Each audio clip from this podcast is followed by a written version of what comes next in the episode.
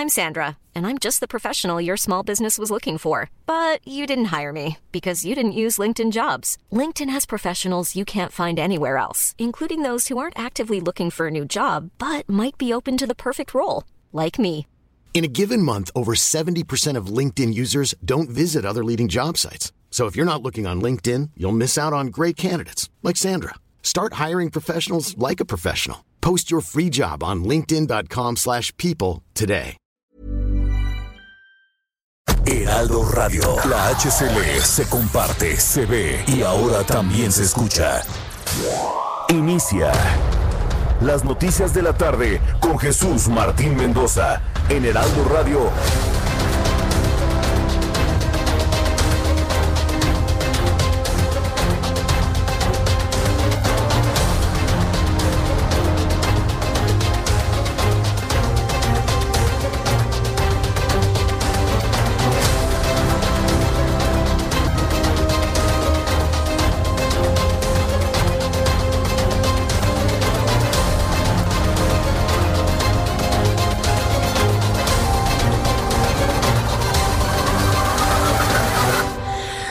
6 de la tarde en punto, hora del centro de la República Mexicana. Bienvenidos, muy buenas tardes. Iniciamos el Heraldo Radio con toda la información importante de las últimas horas en México y en el mundo. Como todas las tardes, le invito a que le suba el volumen a su radio. Yo soy Jesús Martín Mendoza y le invito para que me acompañe con la información más destacada del día de hoy.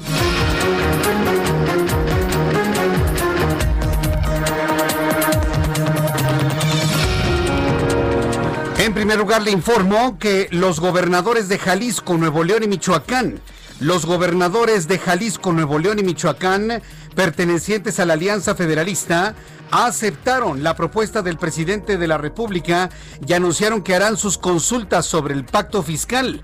Así lo anunció el propio Enrique Alfaro, gobernador constitucional del estado de Jalisco. La respuesta que yo le diría a esto de que por vernos o darnos una cita se puede lastimar la investidura presidencial, yo creo que el presidente eh, reunirse con los gobernadores no le quita nada, no lo hace menos presidente. Me parece que el negarse al diálogo republicano, eso sí lastima la investidura presidencial. Esa es mi respuesta e iniciamos de inmediato un diálogo y una consulta con el pueblo de Jalisco. Iniciaremos una consulta con el pueblo de Jalisco. De hecho, Enrique Alfaro dice, bueno, el presidente quiere que se hagan consultas. Bueno, pues eh, haremos haremos consultas, por supuesto. Vamos a ver qué es lo que dice finalmente el pueblo de Jalisco. Entonces, bueno, pues más adelante le voy a tener todos los detalles de lo que ha informado el propio gobernador del estado de Jalisco, Enrique Alfaro. También le informaré un poco más adelante aquí en el Heraldo Radio, con detalle, por supuesto, que la Comisión de Presupuesto de la Cámara de Diputados aprobó la iniciativa del Movimiento de Regeneración Nacional para que el gobierno tenga hasta 33 mil millones de pesos del Fondo de Salud para el Bienestar, también conocido como gastos catastróficos. También informaré que el presidente de la República anunció que va a proponer un decreto para tener tres días de luto nacional por las muertes que ha dejado la pandemia de COVID-19 en México. Además, informó que se colocará una ofrenda en Palacio Nacional con motivo de Día de Muertos para recordar a los fallecidos. Esto fue lo que dijo el presidente de México. Hay pues eh, mucha tristeza en familiares, amigos. Entonces voy a proponer decreto para que dediquemos tres días de luto nacional con eh, motivo también del Día de Muertos. Entonces, sábado, domingo y lunes. Y vamos a hacer una ofrenda dedicada a ellos aquí en Palacio Nacional. Para el primero y el dos, una ofrenda. Va a ser presencial, guardada a distancia, es un homenaje, pero se va a izar a media hasta la bandera. Se va a izar a media hasta la bandera, dice el presidente de la República. ¿Tres días? ¿Tres días? Mi pregunta es, ¿tres días de verdad para recordar a los fallecidos de COVID-19, que son casi 90 mil, y que para finales de este año podría alcanzar pues la cifra terrible de 100, 110 mil personas. ¿De verdad, presidente? ¿Solamente tres días? Bueno, pues lo platicaremos más adelante aquí en el Heraldo Radio. También informo que el Partido Revolucionario Institucional pidió a la Secretaría de Hacienda y Crédito Público pagar los gastos del juicio en Estados Unidos del exsecretario de la Defensa Nacional Salvador Cienfuegos mientras no se tenga una acusación por la justicia mexicana. También informo que la jefa de gobierno de la Ciudad de México, Claudia Sheinbaum, dio a conocer anoche y ha sido el comentario del día de hoy, dio positivo a COVID-19. De esta manera lo comentó la jefa de gobierno. Me saco la prueba cada 15 días, desde hace ya un buen rato. La anterior había sido el 12 de octubre, que salió negativa. Y el día de ayer me tomé la prueba y eh, ya muy noche me mandaron el resultado y salí positiva no tengo ningún síntoma y pues vamos a estar aquí desde casa y ahí la doctora Oliva me está dando seguimiento. Es la cosa más extraña que le puedo informar a usted. ¿Cómo que sale positiva Claudia Sheinbaum? ¿Por qué sale positiva Claudia Sheinbaum? Este, este, estamos pensando si es una mujer que utiliza el cubrebocas a todos los lugares donde va. Usted ve a Claudia Sheinbaum, si acaso cuando llega a verse con el presidente de la República, nomás para no hacerlo enojar, se quita el cubrebocas, pero en sus eventos, en conferencias de prensa, los lugares donde va, eh, la jefa de gobierno tiene su cubrebocas completito, ¿eh? La verdad es que esto nos habla de la forma tan extraña, inexplicable, podría decirle, en la que se comporta el COVID-19, la enfermedad como tal, el SARS-CoV-2 contagia quien menos usted se imagina. Y bueno, ya lo platicaremos más adelante aquí en el Heraldo Radio. También informo que la Secretaría de Hacienda y Crédito Público informó que el paquete económico 2021 no contempla ningún aumento ni creación de nuevos impuestos, solo se propusieron ajustes menores que buscan dotar de simplificación el esquema que aplica para las plataformas de intermediación y que están obligadas a hacer la retención del impuesto sobre la renta y el IVA y en su caso reiteró que únicamente se harán ajustes con base la inflación. Esta tarde le invito para que me vea a través de YouTube en mi canal Jesús Martín MX, Jesús Martín MX.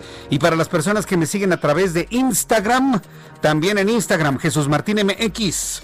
Vamos a hacer una prueba a ver cómo nos va con Instagram. En Instagram, en mi canal Jesús Martín MX, en Instagram también estamos saludándole y por supuesto a través de mi canal de YouTube Jesús Martín MX. Tras una audiencia en la que varias de sus víctimas aparecieron para confrontarlo, Kate Ranier, líder de la secta Nexum, fue sentenciado a 120 años de cárcel por delitos sexuales y financieros. Finalmente se comprobó que el hombre tenía una especie como de esclavas sexuales. Y las esclavas sexuales eran marcadas como si fueran ganado, como si fueran reses, con las iniciales de su, de su dueño, entre comillas. Bueno, pues este caso ha sido verdaderamente escandaloso en el mundo y después de varios años, finalmente se va a la cárcel 120 años. Obviamente va a durar mucho menos, ¿no? Pero se va a la cárcel durante 120 años. Ya lo platicaremos más adelante aquí en el Heraldo Radio.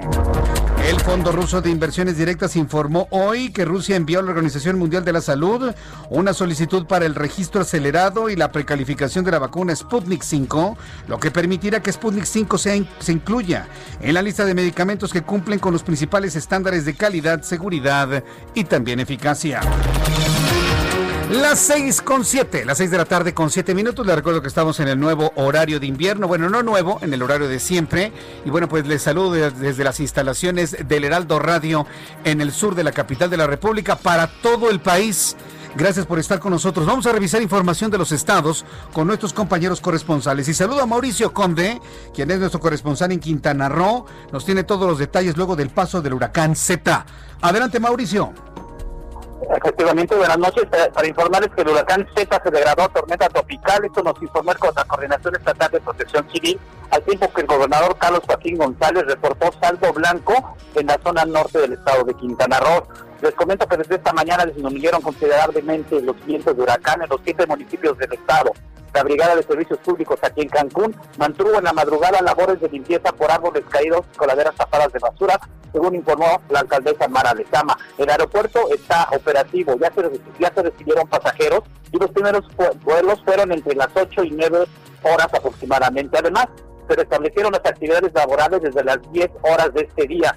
Tras el saldo blanco que dejó a su paso de la calceta, quedaron aeropuertos operativos, hospitales y centros de salud sin novedad y se trabaja intensamente en establecer servicios públicos perdidos en algunas ciudades y colonias. Por ello se pidió a la población mantenerse alejada del mar hasta que recupere este sus niveles. Las playas se mantienen cerradas y la presidenta municipal de Benito Juárez, Mara Lezama, informó que en Cancún se atendieron incidentes menores, 85 de estos como son 38 árboles caídos, un anuncio espectacular, cables de electricidad tirados, 8 postes, fueron auxiliadas 7 personas y trasladadas a refugios durante el paso del huracán, hubo 27 circuitos eh, cortocircuitos en el área urbana de la ciudad y una barda fue derribada, lo que seleccionó levemente a dos personas. Hasta el momento se mantiene activo el operativo Tormenta y se auxilia a la población al tiempo que son revisados semáforos y limpiadas las rejillas del sistema de alcantarillado. También se reanudaron, reanudaron las corridas de autobuses en la terminal ADO de Cancún y el servicio público de pasajeros de la ciudad. Les, comento que CFE dispuso 49 plantas de energía con las que se restableció el servicio, el, suministro eléctrico, con la labor de 847 electricistas mediante 80 grúas, 212 vehículos e incluso un helicóptero. Se aperturaron 19 refugios, uno de ellos para personas con sus mascotas y en total se refugiaron 3, 339 personas y 5 perros se recomendó a la población no salir de su domicilio y permanece en el resguardo en lo posible, evitando estar en la vía pública. Es la información que tenemos desde Cancún, Quintana Roo. Muchas gracias por la información, Mauricio Conde. Buenas noches. Hasta luego, muy buenas noches. Saludo con mucho gusto a Jorge Arturo Madrid.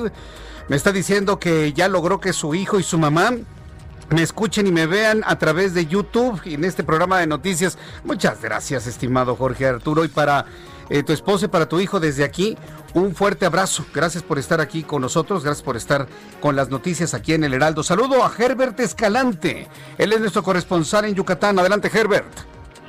Buenas tardes. El ciclón Z golpeó el oriente de Yucatán como huracán categoría 1, con vientos máximos sostenidos de 130 kilómetros por hora e intensas lluvias. Durante la madrugada se degradó a tormenta tropical y salió del territorio yucateco a las 7 de la mañana. La primera localidad que impactó fue Chemash, donde el alcalde Lucio Balán Herrera reportó importantes daños materiales, caídas de árboles y postes. Por su parte, el alcalde de Tizantún, Ismael Aguilar Puc, señaló que Z salió por su puerto de Santa Clara, no provocó daños mayores y no se llevó las lanchas de los pescadores.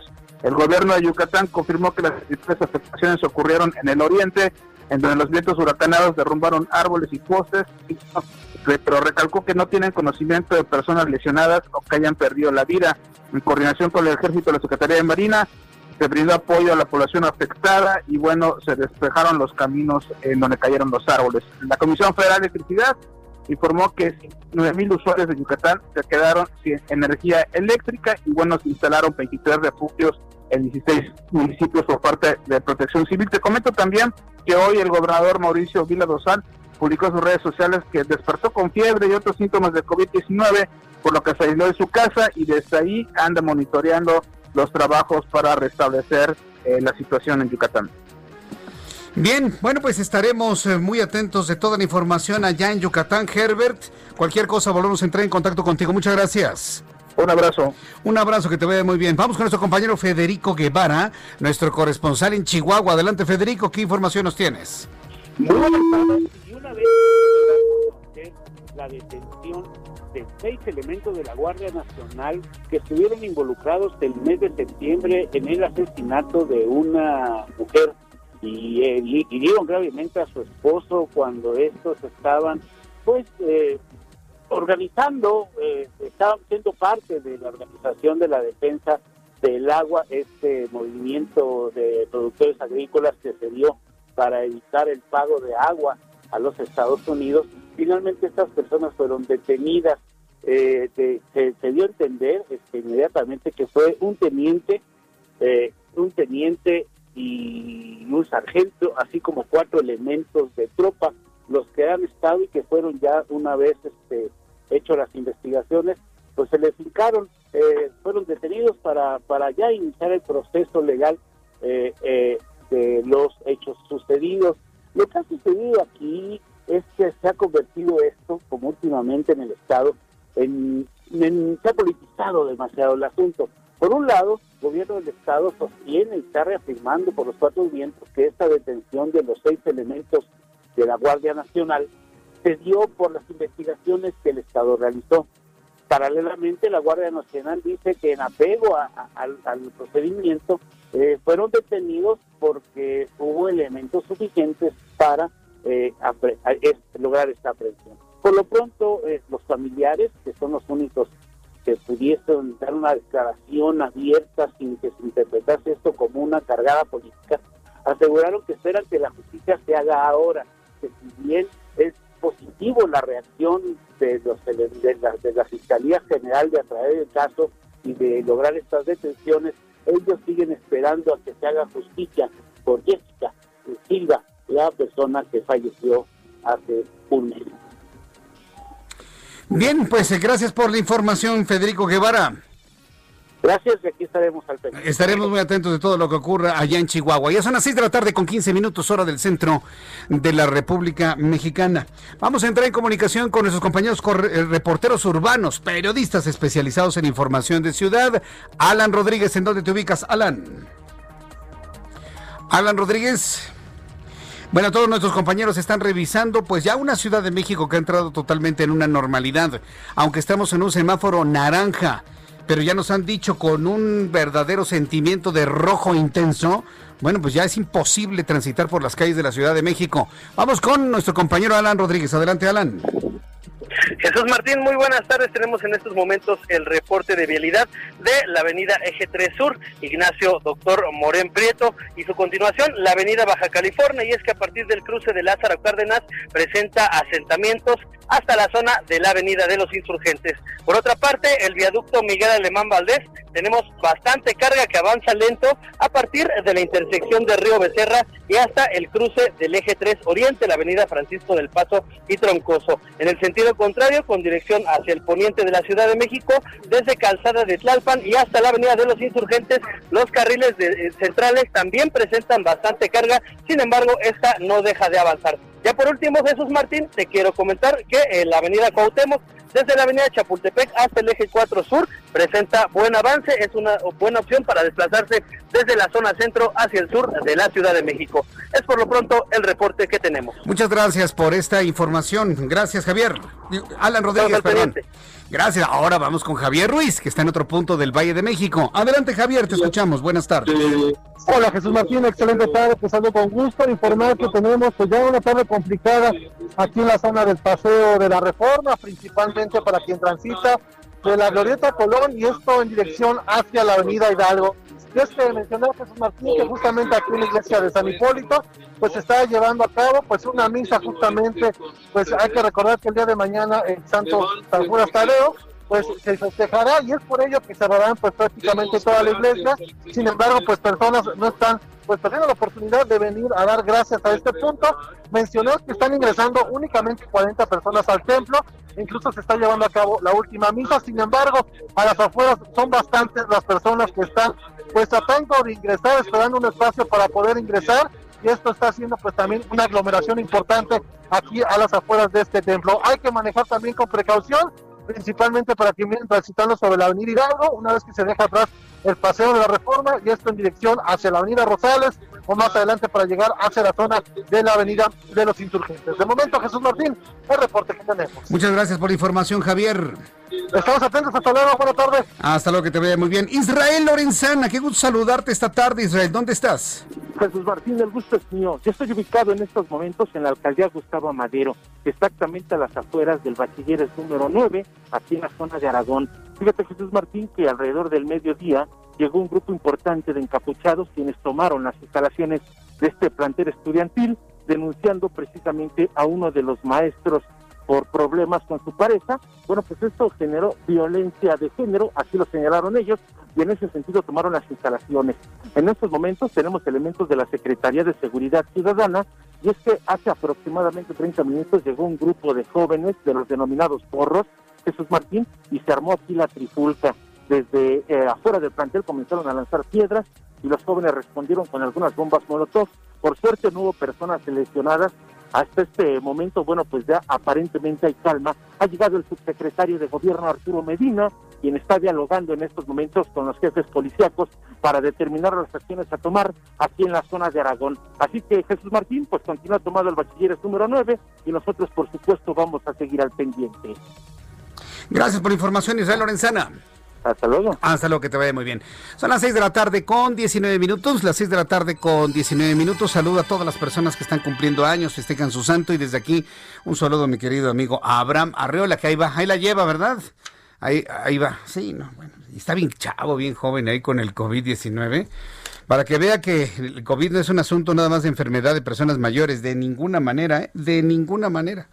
Estamos hablando de una situación verdaderamente complicada, verdaderamente grave. Y saludos a quienes cumplen años, festejan su santo en este día. Gracias, Jorge Pro. Ya lo vi, ya vi la noticia que me enviaste. Muchísimas gracias.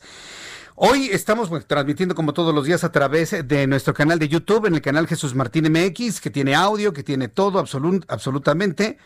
Eh, entonces, eh, gracias por estar aquí presente con nosotros y también a través de Instagram, a través del canal Jesús Martín MX en Instagram. Gracias por estar con nosotros también. Son las 6 de la tarde con 20. Vamos a revisar las condiciones meteorológicas para las próximas horas. El Servicio Meteorológico Nacional nos informa sobre lo que ocurrirá durante las próximas horas en nuestro país. Eh, yo le invito para que esté usted muy, muy, muy atento porque tenemos alertamiento de color rojo. Tenemos alertamiento de color rojo, tormenta tropical Z, primera tormenta invernal y frentes fríos el 9 y el 10. Sí, la primera tormenta invernal y todavía estamos en otoño. Dice el Servicio Meteorológico Nacional que inclusive ya está pronosticando las primeras nevadas. Y mire que todavía estamos en octubre, ni siquiera es noviembre. El ciclón tropical Z origina lluvias muy fuertes a puntuales e intensas en la península de Yucatán, primera tormenta invernal, va a propiciar marcado descenso de temperaturas en los estados del norte del país. Para el día de hoy, el centro del ciclón tropical Z se localizará sobre el Golfo de México, desplazándose rápidamente hacia el nor-noroeste. Su amplia circulación favorecerá lluvias de muy fuertes a puntuales, intensas en el norte de la península de Yucatán y Chiapas, además de viento hasta de 100 kilómetros por hora y olas que alcancen hasta los 5 metros de altura en la costa norte de Quintana Roo y Yucatán. Por otra parte, el sistema frontal número 9 se localizará como estacionario sobre el noreste de México, mientras el frente frío número 10 y la primera tormenta invernal la primera tormenta invernal de la temporada afectará el noroeste, norte del territorio nacional, en donde originará ambiente muy frío y rachas de viento de fuertes e intensas con tolvaneras, así como lluvias en el norte de México. Van a persistir condiciones favorables para la caída de nieve. Mucha atención con la información que le estoy dando del Servicio Meteorológico Nacional. Caída de nieve o aguanieve en las zonas altas del norte de Chihuahua. En todo lo que es la zona también de, de las barrancas, del cobre y sobre todo en, lugares como eh, en las mismas barrancas, en San Juanito, por ejemplo, en Krill, ya se esperarían las primeras caídas de nieve, las primeras caídas de nieve en el norte de la República Mexicana.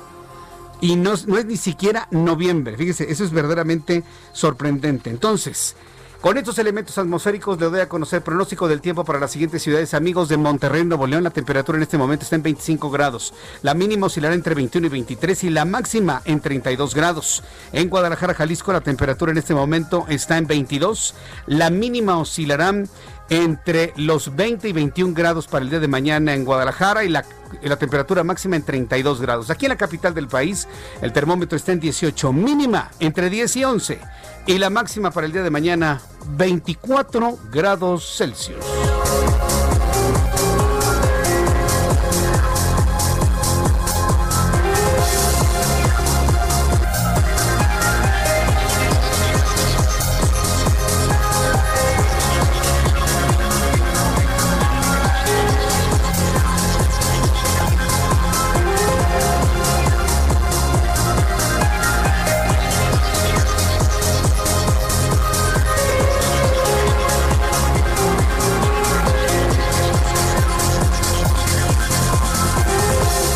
La tarde con 23 minutos, las 6 de la tarde con 23, hora del centro de la República Mexicana.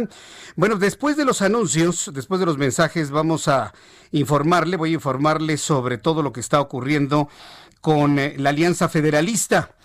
Prácticamente hay un choque de trenes entre la Alianza Federalista y también el presidente de la República, Andrés Manuel López Obrador. López Obrador no quiere reunirse con los gobernadores de la Alianza Federalista porque dice que se daña la institución, dice que se daña la institución presidencial. Pero pues bueno, pues ya están amenazando, están amenazando con en un momento dado romper la alianza federalista, romper la alianza federalista para de esta forma, pues bueno, este hacer de manera muy muy independiente sus cuestiones de carácter financiero y sobre todo fiscal. Después de los anuncios, le voy a tener todos los detalles de ello. Le invito para que me escriba a través de diferentes plataformas. A través de YouTube en el canal Jesús Martín MX. Muchísimas gracias por sus comentarios. También a través de Instagram, el día de hoy en el canal Jesús Martín MX. Les agradezco muchísimo que me estén siguiendo a través de esta plataforma. Y a través de Twitter, como siempre lo hacemos, a través de mi cuenta de Twitter, arroba Jesús Martín MX. Voy a los anuncios y regresamos enseguida.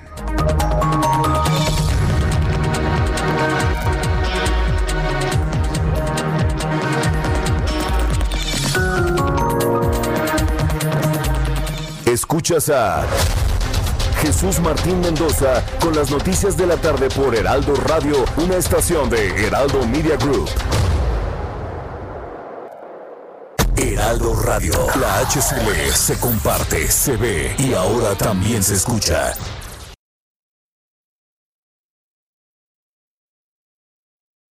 Heraldo Radio, la HCL se comparte, se ve y ahora también se escucha. Escucha las noticias de la tarde con Jesús Martín Mendoza. Regresamos. ¿Cómo están amigos? Qué gusto saludarlos. Estamos aquí en el espacio de Jesús Martín Mendoza y vamos a platicar con Aris Chávez, representante de Productos y Tratamientos Politécnico, porque hoy nos viene a hablar del factor de transferencia, obviamente el original, el del Instituto Politécnico Nacional. Y lo recalco mucho, Aris, porque es importante que nuestros amigos sepan de qué factor estamos hablando, ¿verdad? Claro, me da mucho gusto siempre saludarlos. Me, gusta cómo lo dices, porque claro, ¿no? Siempre nos preguntan y, y nos dicen, bueno, esto tiene un aval científico es una investigación de más de 15 años ya que se ha realizado en el Instituto Politécnico Nacional. Y es que ellos han ganado incluso reconocimiento internacional, se han llevado el factor de transferencia a otros países para tratar diversos padecimientos. Es un tratamiento muy efectivo, que además no es invasivo, que puede tomar toda la familia. Y toda esta época de pandemia, que mira, que ha durado bastante, nos ha servido muchísimo precisamente para minimizar los malestares y sobre todo los problemas que nos han acarreado estos virus y estas bacterias en los que hemos estado expuestos y todos los contagios, ¿no? Y aprender a cuidarnos, Aris, no lo hacíamos. Eso, yo creo que esto es lo único que nos ha dejado la pandemia de bueno, que no, ahora sí nos preocupamos por temas de salud y cómo estamos en nuestra salud. Y es que nosotros, te hemos estudiado durante muchos años, sobre todo cómo nos comportamos los mexicanos y nos portamos mal. Comemos mal, no nos alimentamos adecuadamente, eh, la cantidad de... cigarrito y todo. Sí, sí, sí, nos gusta fumar, nos gusta beber, no nos gusta malpasarnos. Eh, hay un sinfín de factores que afectan nuestro sistema inmunológico que actualmente es el único que nos va a proteger de los contagios. ¿Cómo hacemos? Bueno, pues tomando el factor de transferencia podemos elevar nuestras defensas. Nosotros tenemos registros en donde hemos logrado elevar el sistema inmunológico hasta en un 470%. Por ciento. ¿Qué quiere decir esto? Que tus defensas se van a elevar a tal magnitud que vamos a poder crear una barrera protectora que haga mucho más difícil un contagio. Mm. Actualmente nosotros tenemos pacientes sanos, obviamente que queremos estar protegidos, que es muy importante, pero hay otro tipo de pacientes que dicen, oye, y nosotros tenemos eh, enfermedades autoinmunes, crónico-degenerativas, nos puede ayudar definitivamente. Desde la primera semana vemos mejorías muy importantes, nuestros pacientes afortunadamente se sienten muy bien, pacientes con cáncer, con diabetes, con lupus, con fibromialgias, con herpes zóster, con artritis reumatoide, VIH, todos ellos presentan una mejoría muy importante desde la primera semana. Además de, bueno, pues vienen las enfermedades respiratorias, estamos entrando en una época donde van a venir otro tipo de contagios y este tratamiento nos puede ayudar desde las alergias, asma, bronquitis, influenza, entre muchas otras más. Tomando el factor de transferencia, pues estamos mucho más tranquilos, Moni, y sobre todo protegidos toda la familia. Claro, ¿a dónde tenemos que marcar para poder adquirir el factor de transferencia del Instituto Politécnico Nacional? Y buena promoción, ¿eh, Aris? Tenemos muchas sorpresas para el auditorio, así que llame porque hoy, mira, les traje una, una caja que así les va a llegar a la puerta de su hogar, porque además eh, tenemos muchas facilidades de pago, queremos ayudar al auditorio.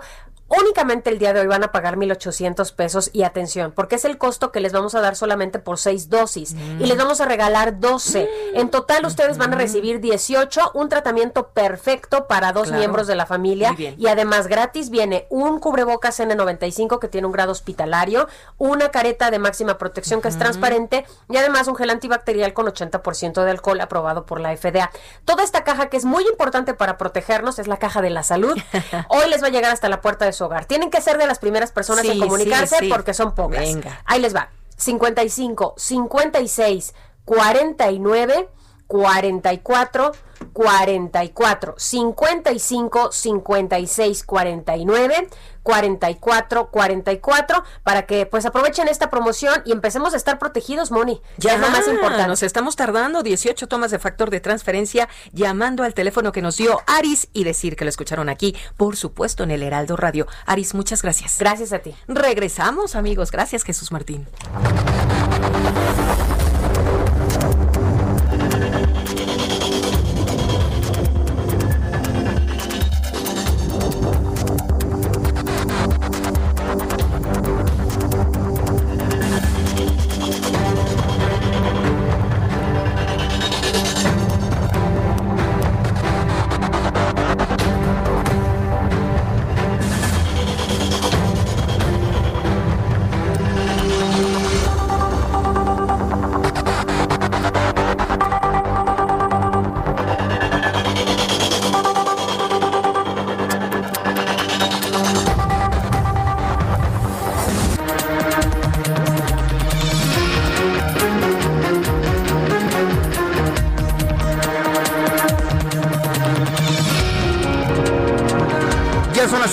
Tarde con 35 minutos, las 6 de la tarde con 35, hora del centro de la República Mexicana. Muchas gracias por sus llamadas, sus comentarios.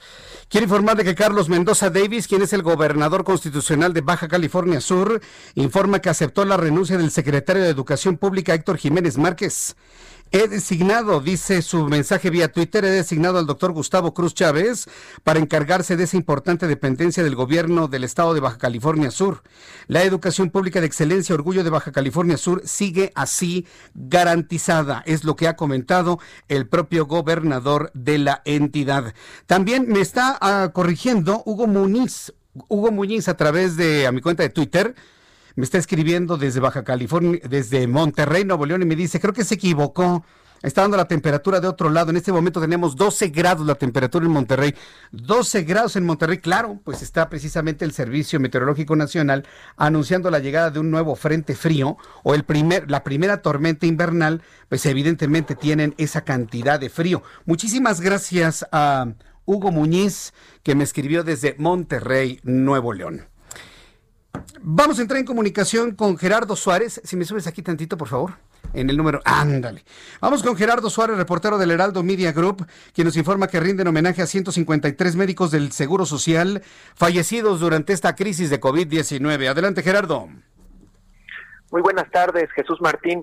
Un total de 153 médicas y médicos que murieron al combatir la pandemia de COVID-19 fueron homenajeados por el Instituto Mexicano del Seguro Social el director general del IMSS, Zoé Robledo, encabezó una ceremonia en el marco del Día del Médico en el Centro Médico Nacional Siglo XXI, donde las autoridades develaron una placa con los nombres de todos estos profesionales del Seguro Social que perdieron la vida por el coronavirus. Además, se entregaron 10 reconocimientos al mérito a médicas y médicos por su labor destacada contra la pandemia. El principal galardón lo recibió la doctora Hilda Audelo Aguilar. Ella es la líder del equipo de COVID en la unidad temporal que se construyó en Ciudad Obregón, Sonora. Su labor resaltó porque además de ser médico en urgencias en este unidad temporal y también en un hospital de zona, se ha dedicado a enseñar a sus compañeros nuevos conocimientos para la atención de la epidemia. Y bueno, Jesús Martín, ante el repunte de contagios que se observa en México, la doctora Hilda Audelo pidió a la población reforzar las medidas de prevención y de restricción a la movilidad, pues dijo que se aflojó el paso. Escuchemos a la doctora Audelo Aguilar. Creo que la sociedad se confió, la sociedad perdió el miedo, se confió, eh, sintió que pudieron bajar la guardia, pudieron eh, salir y eso nos afectó sinceramente. Perdimos un poco las medidas de higiene, las medidas de restricción. Jesús Martín, en esta ceremonia el director del IMSS, Zoé Robledo, resaltó la labor de más de 14 mil profesionales médicos que hacen frente día con día al COVID-19, así como a otros 40 mil que no dejaron de atender otros padecimientos en lo que va de la emergencia sanitaria. Este es mi reporte. Muchas gracias por esta información, Gerardo Suárez. A ti, Jesús. Gracias, que te vaya muy bien, nuestro compañero reportero. Y bien, pues bueno, pues ya una vez que conocimos de qué manera se le hace este homenaje a los médicos, a los médicos, a los médicos. Y cuando digo médicos, van médicos mujeres y van médicos hombres. Entonces, yo no conozco a, un, a una sola doctora, ahí sí para que veáis se aplica, yo no conozco una sola doctora que se ofenda porque digamos médicos, ¿eh? No conozco una sola que diga, ¿y nosotras? No, pues, pues, está mal dicho. Médicos. Punto. Es día del médico. ¿O qué? ¿Me van a salir con que es día de la médica y día del médico? No, no. No hablemos como Vicente Fox. Ya estuvo bueno, ¿no? Hablemos bien nuestro español. Es una recomendación que yo le hago. Bueno, pues ya una vez aclarado este punto, quiero informar que los gobernadores de Jalisco, Nuevo León y Michoacán, que pertenecen a la Alianza Federalista, aceptaron la propuesta del presidente de la República y anunciaron que harán sus consultas sobre el pacto fiscal. Durante la mañanera de hoy, el presidente de la República, Andrés Manuel López Obrador, dijo que los 10 gobernadores de la Alianza Federalista están en su derecho de romper el pacto fiscal, pero que si buscan ser democráticos tendrían que preguntarle a los ciudadanos que gobiernan esto fue lo que dijo el, presidente de la República y claro, Enrique Alfaro inmediatamente le contestó. El gobernador de Jalisco, Enrique Alfaro, aseguró hoy que él toma la palabra de López Obrador, por lo que comenzará las gestiones para realizar una consulta popular para saber si la entidad que gobierna está de acuerdo en no permanecer más en la relación abusiva con la federación. Esto fue lo que dijo el gobernador del estado de Jalisco. En Jalisco le tomamos la palabra. En Jalisco vamos a iniciar a partir de este momento la ruta para hacer una consulta a los ciudadanos de Jalisco para saber si están de acuerdo en que nuestro Estado permanezca en esta relación abusiva con la Federación. El presidente dice que hay que preguntar a la gente, comparto su opinión.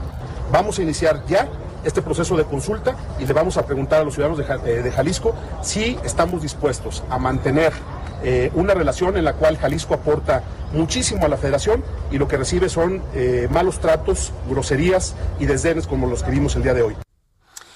Esto fue lo que comentó el presidente, el gobernador del estado de Jalisco, que le dice evidentemente a través de los medios de comunicación al presidente de la República. Eso es lo que ha hecho, eso finalmente es lo que ha comentado. Enrique Alfaro, pues dice, voy a demostrar que la ciudadanía puede decir no al pacto fiscal y vámonos. En algún momento de estas declaraciones que hizo a los medios de comunicación, el propio Enrique Alfaro dijo, no es posible que, seamos tratados de esa manera. Una entidad que le da mucho a la federación en cuanto a trabajo, una entidad que le da mucho a la federación en cuanto a impuestos, no podemos recibir ese trato, fue lo que comentó el propio el propio gobernador del estado de Jalisco.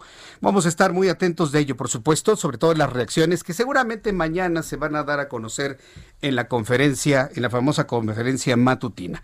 Mientras tanto, con el gobierno de AMLO se acentuó el trato injusto hacia Nuevo León. Estas fueron declaraciones ahora de Jaime Rodríguez Calderón. Le dicen el Bronco, el gobernador independiente del estado de Nuevo León.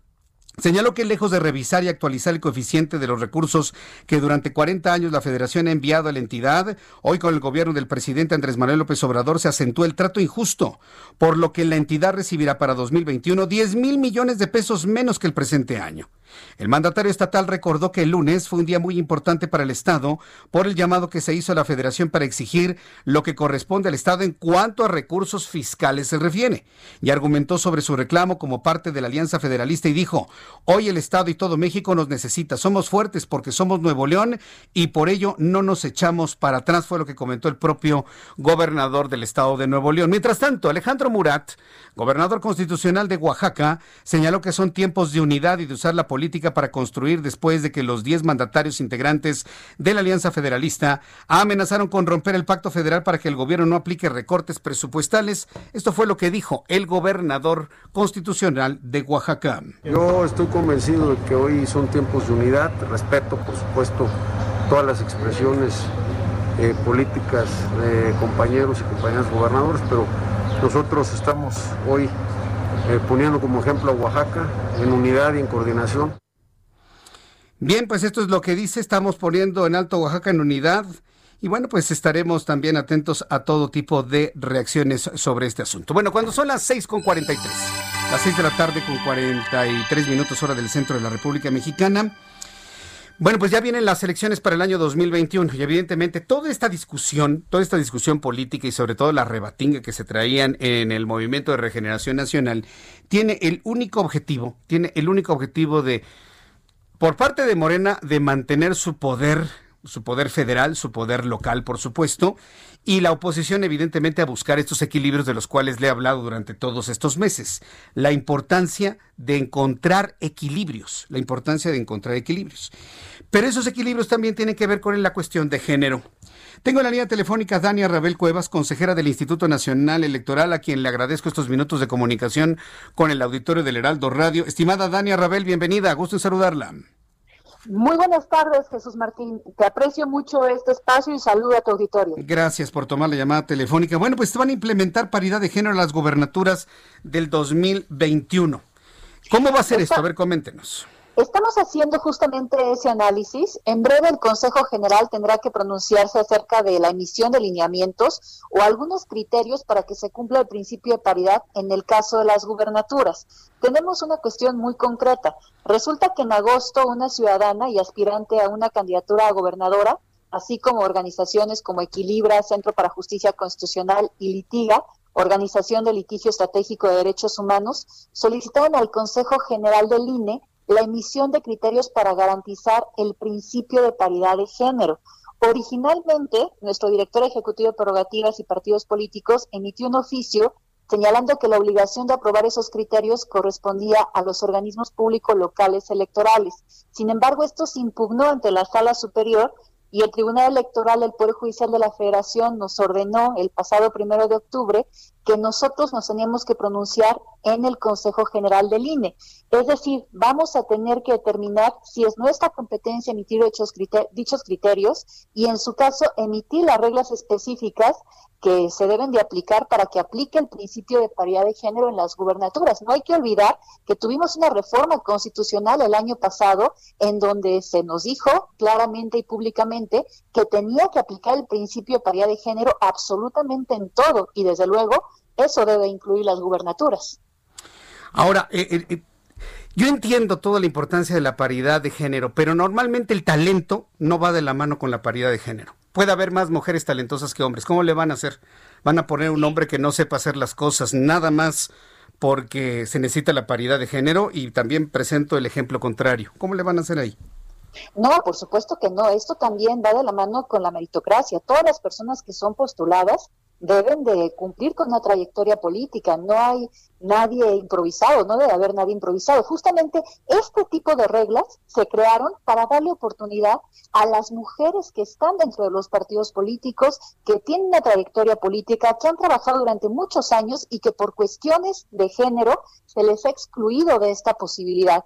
Vamos, tenemos hechos que son contundentes, no se les está dando la posibilidad a las mujeres. Desde que se incorporó el principio de paridad de género en la Constitución, el mayor porcentaje de candidatas a las gubernaturas que ha existido es del 22% y eso ocurrió en 2018, cifra que nada más representa 11 candidatas de las 50 candidaturas que tuvimos para renovar nueve gubernaturas. Hemos tenido procesos donde ni siquiera se postulan a las mujeres para ese cargo público. En pocas palabras, también este es un derecho ciudadano, porque no se le está dejando muchas veces a la ciudadanía la posibilidad de poder elegir una mujer para esos cargos públicos.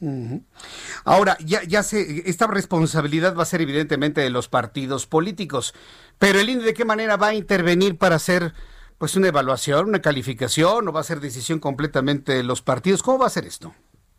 A ver, desde luego que el INE tiene la responsabilidad de emitir reglas o criterios para que los partidos políticos garanticen la paridad de género en la postulación de sus candidaturas a las gubernaturas, que hay que recordar que para 2021 se van a renovar nada más y nada menos que 15 gubernaturas. Entonces, nosotros estableceremos esas reglas para que los partidos políticos las implementen. Y como ocurre también con las candidaturas, por ejemplo, para los congresos locales, para el Congreso de la Unión, pues bueno, tenemos nosotros que revisar que efectivamente se cumplan y hagan postulaciones paritarias y si no, pues entonces no debería de proceder el registro. El principio de género es un principio ya constitucional. Correcto. Bueno, pues Dania Rabel Cuevas, yo en lo personal se lo voy a decir con toda franqueza y no porque defienda al género masculino o al femenino, yo no estoy de acuerdo en que las decisiones del país tengan que ver con una cuestión de género por encima de una cuestión de talentos, de capacidades. Yo sé que el presidente dice... Sí, yo, yo, pienso que el presidente ha influido demasiado en eso de que no importa la capacidad, sino la honorabilidad y en este caso, pues la paridad. Yo creo que estamos en un momento en el que el país necesita a los mejores hombres o a las mejores mujeres. Y habrá momentos en que habrá más mujeres y habrá momentos en los que habrá más hombres. Ni modo. ¿Qué le vamos a hacer con eso? Y eso no debería afectar a ninguno de los dos, ni a hombres ni a mujeres. ¿O usted qué piensa? Lo que pienso es que desgraciadamente la historia lo que nos está señalando es que todo ha sido para favorecer a los hombres. Vamos, desde que se reconoció el derecho de las mujeres a votar y ser votadas en 1953, pues nada más han elegido siete mujeres frente a 380 hombres. Entonces se les ha excluido. estoy, totalmente de acuerdo. Pero esto no es una competencia histórica. O sea, nadie está en competencia, nadie por el hecho de que se le excluyó a la mujer, que lo reconozco, y ha sido una injusticia enorme. Ahora se le tiene que dar más para que estemos a la par históricamente. Necesitamos hombres y mujeres con talento, más que por el simple hecho de ser hombres o mujeres. Tenemos que garantizar un piso parejo para ambos, porque hasta este momento no lo ha habido. Ha habido una condición desventajosa para las mujeres y por ende es muy difícil que mujeres talentosas puedan llegar. Precisamente, es que yo no estoy hablando nada más de las mujeres. Yo le pongo el ejemplo. ¿Qué tal si son puras mujeres las talentosas? ¿Van a quitar a mujeres talentosas para poner hombres y cumplir con la cuota de género? Ya hay criterios de la sala superior en ese sentido, en donde dice que cuando se trata de algo que puede favorecer al grupo históricamente discriminado, en este caso las mujeres, pues desde luego sí se tiene que tomar en consideración eso. Pero si sucede lo que yo le estoy planteando, que haya más mujeres talentosas, ¿hay que quitar mujeres talentosas para poner hombres? No, no, no, es que justamente es eso, eso sí se podría hacer. Los criterios de la sala superior van en ese sentido. Bueno, pues muy bien, vamos a ir viendo este asunto. Ojalá efectivamente se pueda lograr este equilibrio entre equidad de género y talento porque me parece que México ahorita necesita la mejor gente que tenga disponible para salir del agujero político, social y económico que tenemos. Yo le agradezco mucho, Dania Rabel, consejera del Instituto Nacional Electoral, que me haya tomado la llamada y me haya contestado mis preguntas. Muchas gracias, Dania. La agradecida soy yo, hasta luego. Gracias, consejera, que le vaya muy bien. Es la consejera del Instituto Nacional Electoral. Digo, está muy bien, ¿no? La de la equidad de género, pero mire, luego en las discusiones de equidad de género, pocas veces se habla del talento, pocas veces se habla del talento. Y ahora, evidentemente, efectivamente, como hay ya tantas posibilidades de igualdad, de equidad para las mujeres, puede haber mujeres mucho más talentosas para el quehacer político. Pero como tiene que ser 50%, ¿qué pasa si tenemos 70% de mujeres talentosas? ¿Vamos a quitar al 20% por el hecho de ser talentosas? Por, el hecho de ser mujeres y tener que poner hombres que no sepan ni la O por lo redondo y caso contrario también. Yo siempre me he preguntado eso y yo sí soy, de la idea de proponer siempre el talento a la par del el talento, las capacidades, la capacidad de resolución de problemas. Eso es verdaderamente importante y siempre se tiene que tomar en cuenta. Son las 6.51. Las 6 de la tarde con 51 minutos, hora del centro de la República Mexicana. Muchas gracias por sus comentarios, muchas gracias por sus eh, puntos de vista. Agradezco infinitamente a las personas que se están comunicando con nosotros a través de nuestras plataformas de YouTube, a través de nuestra plataforma de Twitter, arroba Jesús Martín MX. Hoy por algunos momentos estamos en, en Instagram, por unos momentos precisamente estamos viendo cómo se está realizando esta transmisión en vivo, cómo me escucha, hay personas que les ha gustado, hay otras no tanto. Bueno, pues todo depende, ¿no? Finalmente los gustos. Pero agradezco a todas las personas que se encuentran eh, a través del chat. Y mire que esto se va a prestar para una buena discusión. Me dice José... José María Moreno, la inteligencia no tiene sexo. Pues claro que no, no, no. No, no, no, no podemos hablar, pero se interpone más el sexo. Por lo que me dice Daniel Rabel, es que históricamente hemos sido más relegadas. Bueno, sí, pero yo no entiendo esto como una, una carrera, una competencia. Ahora te voy a ganar. No, no. Ese es el problema. Nadie está en lucha, nadie se está peleando, nadie está en, competencias, nadie absolutamente, nadie. Y de verdad no conozco mujeres que les agravie esto, ¿eh? de ninguna manera. Inclusive, a mí me ha tocado, me ha tocado ver y conocer y leer comentarios del público, más de mujeres que de hombres, hacia una crítica de esto que se, ha, comentado. ¿no? Ricardo Contreras, eso pasa por elegir a, personas de otras partes sin capacidad ni preparación. Bueno, Ricardo, pues este, es que ese es el punto. No se trata de, de, poner a personas sin preparación, se trata de poner a los mejores hombres y mujeres. Si se logra en una paridad, pues qué mejor. Pero vuelvo a lo mismo, si hay mujeres, más mujeres que hombres, de verdad no pasa nada. ¿eh? Y si hay más hombres que mujeres, de verdad que no pasa nada. ¿eh? De verdad que no pasa nada. Y esa es la parte que me preocupa, ¿no?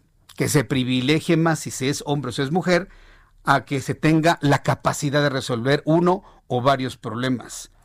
Dice Daniel eh, Peña, el talento no depende del género, claro que no. Me dice Pedro Díaz, eres un misógino, Jesús Martín.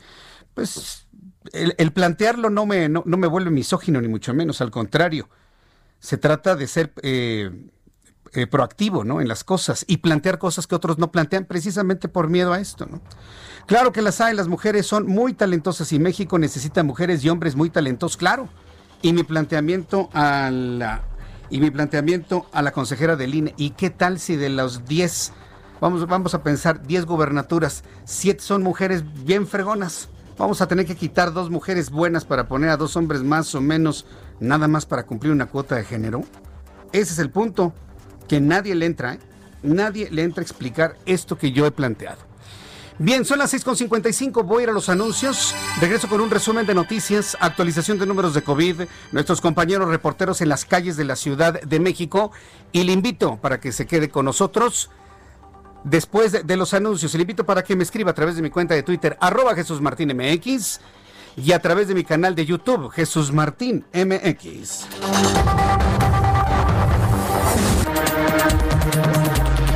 Escuchas a Jesús Martín Mendoza con las noticias de la tarde por Heraldo Radio, una estación de Heraldo Media Group.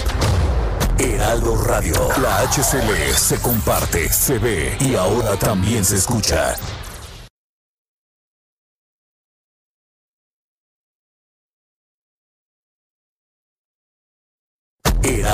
La HCL se comparte, se ve y ahora también se escucha. Escucha las noticias de la tarde con Jesús Martín Mendoza. Regresamos.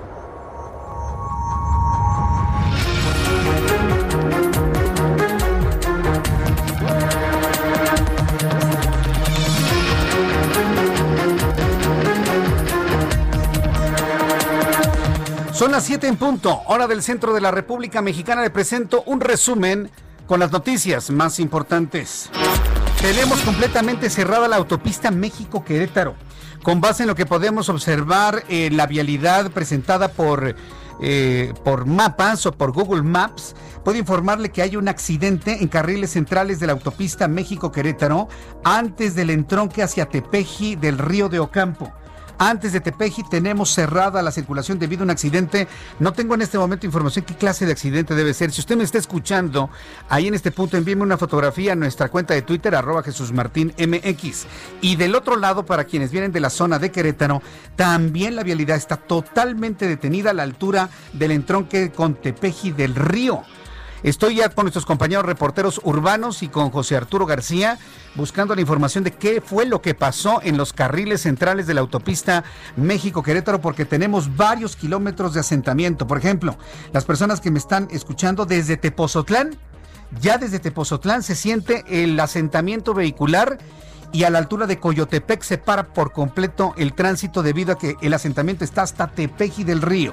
Y del otro lado, del otro lado, este tenemos el asentamiento vehicular hasta el libramiento, hasta el libramiento de esta autopista de la, del Arco Norte, hasta el Arco Norte. Imagínense, del Arco Norte a Tepeji del Río, para quienes vienen de Querétaro hacia acá, está ya completamente detenido. ¿Qué fue lo que pasó? En unos instantes le voy a tener toda la información y mucha paciencia a quienes están atrapados en su vehículo ahí en la autopista México-Querétaro. A través de mi cuenta de Twitter me pueden informar qué es lo que está ocurriendo en esta zona para quienes se encuentran eh, en esta zona del norte de la República Mexicana.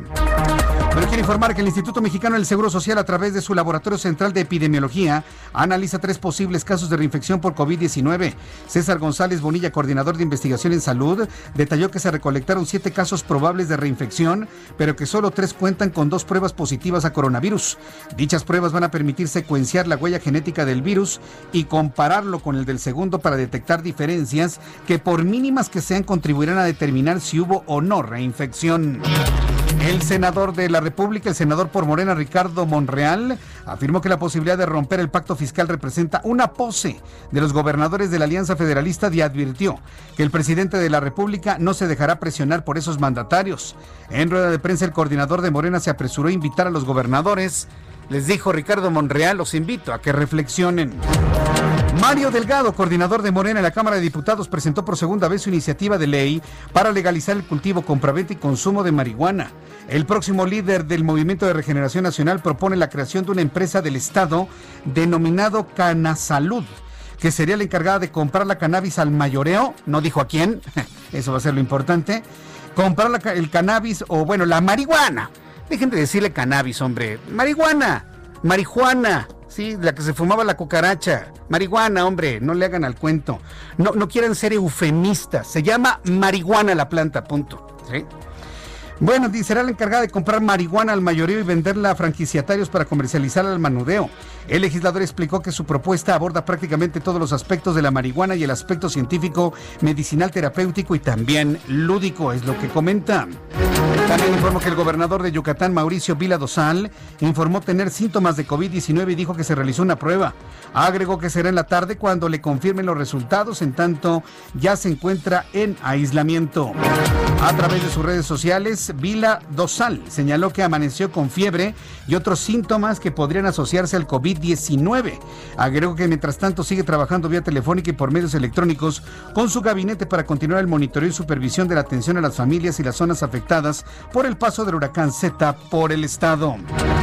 El eventual gobierno de Joe Biden derogará la restricción que Donald Trump impuso a Cuba, eso dijo Kamala Harris, candidata a la vicepresidencia y compañera de lista del demócrata, aunque también sostuvo que un término al bloqueo que tiene Estados Unidos a la isla no va a ocurrir pronto. En entrevista con F, Kamala Harris, que por cierto no se vio nada bien en su debate frente a un Mike Pence, Digo que exactamente una semana podría convertirse en la primera vicepresidenta de la historia de Estados Unidos. Reveló las posturas del posible mandato de Joe Biden que tiene con la actual administración de Trump, la cual ha mantenido una seria política restrictiva que ha afectado a la isla en materia económica. Kamala, en México decimos que del plato a la boca se cae la sopa. El líder opositor venezolano Leopoldo López aseguró desde su autoexilio en España que seguirá luchando para liberar a su país de Nicolás Maduro. Leopoldo López, que pasó más de seis años en la cárcel, confinado en casa y refugiado en la Embajada de España en Caracas, habló ante los medios de comunicación por primera vez desde que regresó con su familia a la capital española hace dos días y dijo que es su responsabilidad y la de los pueblos que creen en la democracia hacer lo que sea para liberar a Venezuela del yugo de Maduro. Son las 7 con 6. Yo le invito para que siga con nosotros. Le saluda Jesús Martín Mendoza.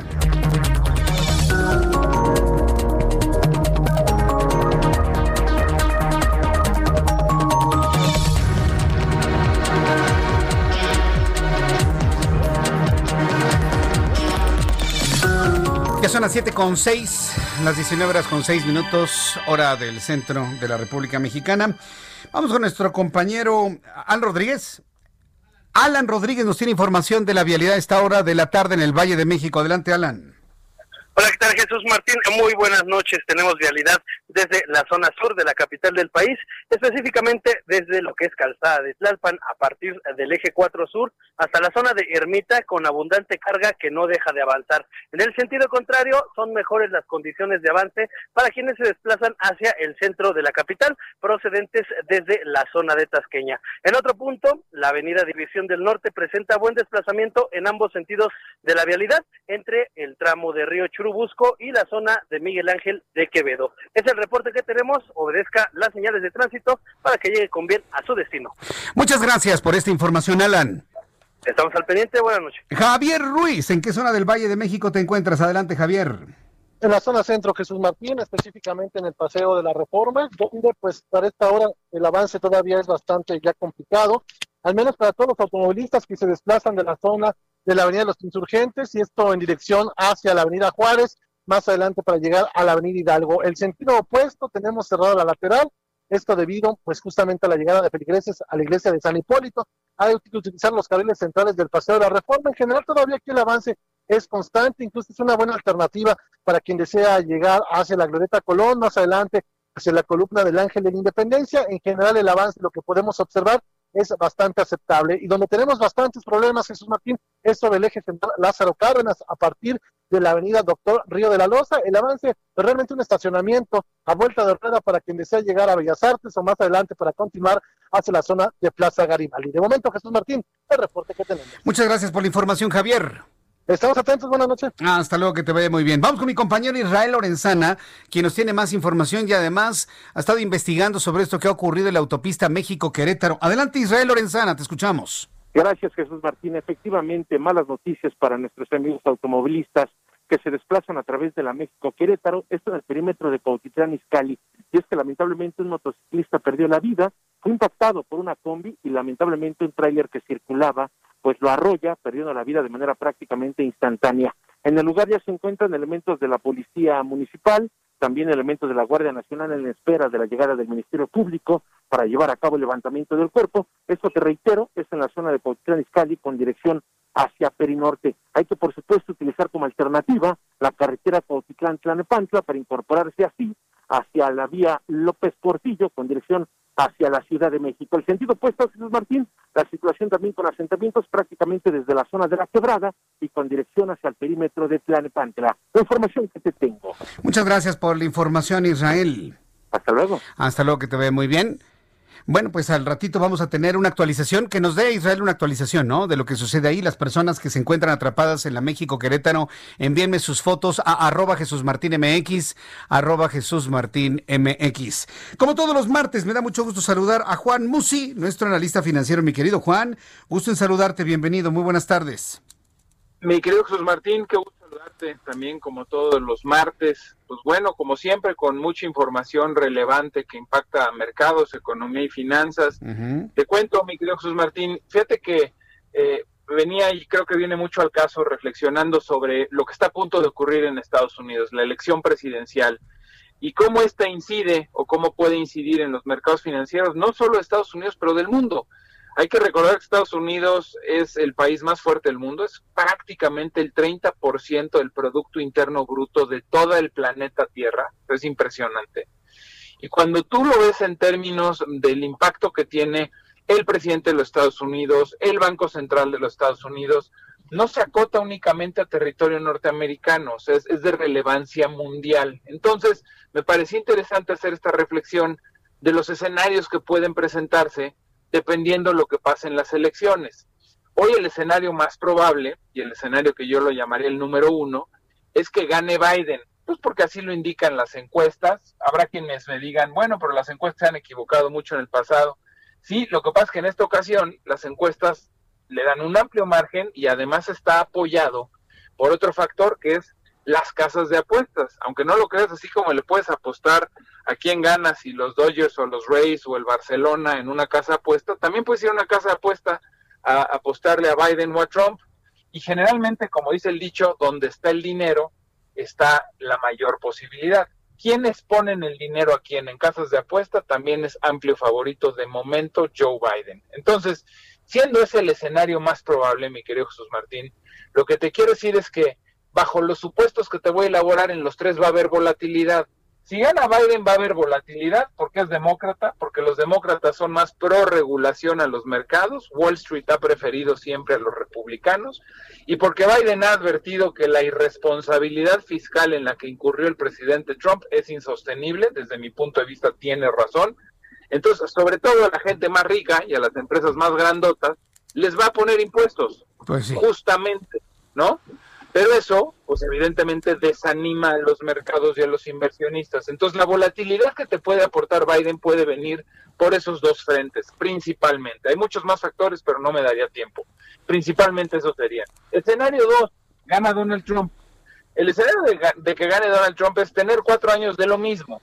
Un presidente que se enoja y que de un tuitazo te tumba un tratado, un presidente que se molesta y deja de reconocer un convenio, eh, aranceles, tarifas, impuestos, guerra comercial con China, amenazas bélicas con Corea del Norte, o sea, cuatro años más de lo mismo. Eso per se aporta mucha volatilidad y todas las acciones que Trump ha hecho, muchas de ellas, no necesariamente cuando digo bélicas es porque como tal haya bombas, balazos y fuego, pero sí bélicas e incendiarias, por ejemplo, cuando se trata de relaciones bilaterales con Europa, con Asia, con México, entonces yo creo que el escenario de Trump traerá también volatilidad cuando te caiga el 20 de que son cuatro años más. Hay quien dice, no, es que Trump es pro mercados. Pues sí, pero también es pro no pagar impuestos. Uh -huh. Y eso al final creo que tiene una cuota. Y el escenario número tres, para no alargarme mucho, mi querido Jesús Martín, es si gana Biden, pero Trump no lo reconoce, imputa la elección, llama a la gente a las calles, eh, la llama fraudulenta, etcétera, etcétera, etcétera. Ese escenario también va a traer volatilidad por la incertidumbre que pueda traer un ambiente hostil y que desconozco hasta dónde podría llegar, pero recientemente vimos hasta dónde pudo llegar, por ejemplo, lo que pasó con George Floyd, recordarás, uh -huh. en Estados Unidos, este, pues se, prácticamente a nivel nacional hubo un movimiento que fue tremendo y que aportó volatilidad y que fue un tema social eh, propiciado yo creo que en gran medida por Trump, porque ha polarizado mucho con su discurso, pero bueno, simplemente decirte es otro escenario. Entonces, ¿qué quiero decirte con esto al final? Gane Biden, gane Trump o gane Biden y lo impugne o impute Trump, va a haber volatilidad de todas, todas. Yo no veo razones fundamentales para que el mercado falle, yo no veo razones fundamentales para que las instituciones norteamericanas en un momento dado no puedan legitimar una elección. Entonces, mi reflexión es la siguiente, pase lo que pase, de largo plazo o mediano plazo, las cosas van a volver a su cauce. No me preocupa el resultado en lo más mínimo, sea Biden o sea Trump, pero que en el corto plazo va a haber volatilidad, la va a haber. Y no te pude mencionar muchos otros factores, pero uno que me viene a la cabeza rápido. De aquí a las elecciones, seguramente el paquete económico de los eh, que están negociando republicanos y demócratas tampoco se va a aprobar, porque es un as bajo la manga, depende de qué fracción parlamentaria la quieras ver, ¿no? Entonces, pues todo esto tiene un gran juego político, pero ojo, también una repercusión muy importante en mercados financieros y como te decía, tratándose de Estados Unidos, en Estados Unidos y en el mundo, mi querido Jesús Martín. Pues entonces en esta elección están como estábamos en México en 2018, no hay a quién irle. bueno, este sí, nada más que siempre dentro del que no hay a quién irle, siempre hay uno menos peor, ¿no? este, aquí el problema es cuando del, del no hay a quién irle y gana el peor, ¿no? Acá pues es el peor y el menos peor, pero mira, por lo menos yo creo, es mi punto de vista, ¿eh? Sí. Al peor ya lo conocemos, ¿no? Ya un poco lo sabemos leer, interpretar y demás. El menos peor está por verse. Yo creo que el mundo en general y Estados Unidos prefirió saltar al vacío y poner un presidente como Trump. En otras partes del mundo hemos puesto de líderes a, a, a líderes también muy, muy raros, muy improvisados, muy mal preparados, etcétera, etcétera pero creo que este brinco al vacío que el mundo ha dado, incluido Estados Unidos, salió muy caro. Y le tomó solo cuatro años a Estados Unidos, me, me estoy anticipando a que gana Biden, uh -huh. darse cuenta, pues que era mejor el político tradicional y el de siempre, uh -huh. que dar el salto al vacío y buscar a un cuate improvisado y que mira, desde mi punto de vista, cuánto daño ha hecho. Repito, a Estados Unidos y al mundo, ¿eh? Pues mira que yo en lo personal, con base en lo que vi en, la, en, el debate, en el último debate de la semana pasada, y como ya han ocultado otras encuestas que antes las mencionaban por aquí y por allá, yo tengo la sospecha que se va a repetir la historia de hace cuatro años en Estados Unidos. Una expectativa de triunfo de Hillary y un triunfo de, de, Donald Trump. Yo pienso que esto se va, se va a volver a repetir por lo mismo que estás diciendo. Que más vale viejo por conocido que nuevo por conocer, Juan. Sí, Puede ser, puede ser. Déjame decirte desde mi punto de vista que ayuda para que no se repita ese escenario. Te decía que cuando ganó Trump, las casas de apuestas hace cuatro años estaban con Trump, no con Hillary. Y las encuestas sí estaban con Hillary. Ahora, casas de apuestas y encuestas están con Biden. Y la otra es, ya aprendieron los norteamericanos este fenómeno que he comentado contigo en el que es que como va a ganar Biden ya para qué salgo. No, ahora la gente ya aprendió no voy a confiarme y no va a ganar Biden y ya para qué voy. Voy y voto por Biden. ¿Qué le pasó a los jóvenes que dijeron, no, pues no vas a darse el Brexit porque las encuestas dicen que no nos vamos a salir? Qué flojera ir a votar. Va, vamos a quedarnos en la Unión Europea.